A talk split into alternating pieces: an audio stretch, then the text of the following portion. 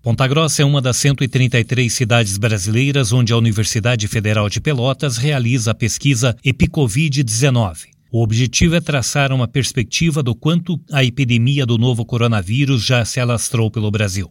No estado do Paraná, o estudo acontece nas cidades de Cascavel, Curitiba, Guarapuava, Londrina, Maringá e Ponta Grossa.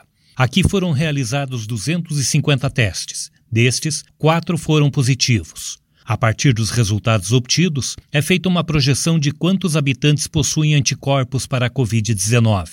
Os resultados de Ponta Grossa indicam que cerca de 6 mil pontagrossenses já tiveram contato com a doença.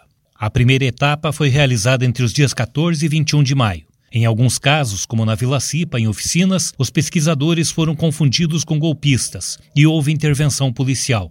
Em outros bairros, a amostragem aconteceu sem maiores dificuldades. Nessa semana, começa a segunda das três etapas previstas. No total, serão aplicados 750 testes em Ponta Grossa e cerca de 100 mil em todo o Brasil. O trabalho de campo é realizado por empresas contratadas pela Universidade Federal de Pelotas. Todo o pessoal envolvido foi treinado para o estudo. A amostragem é feita em todos os bairros da cidade, o que garante uma visão do panorama geral.